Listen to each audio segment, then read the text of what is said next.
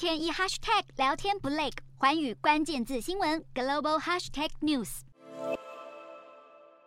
穿着格子衬衫的男子拿起一盒优格砸向一位妇女的头部，攻击一位还不够，他再对另外一位女子下手，只因为他们没有戴西甲布头巾。令人无奈的是，类似事件屡次发生。警方加装监视器，要紧盯妇女有没有违规服装规定。这项措施不只针对个人，连企业也没能逃过。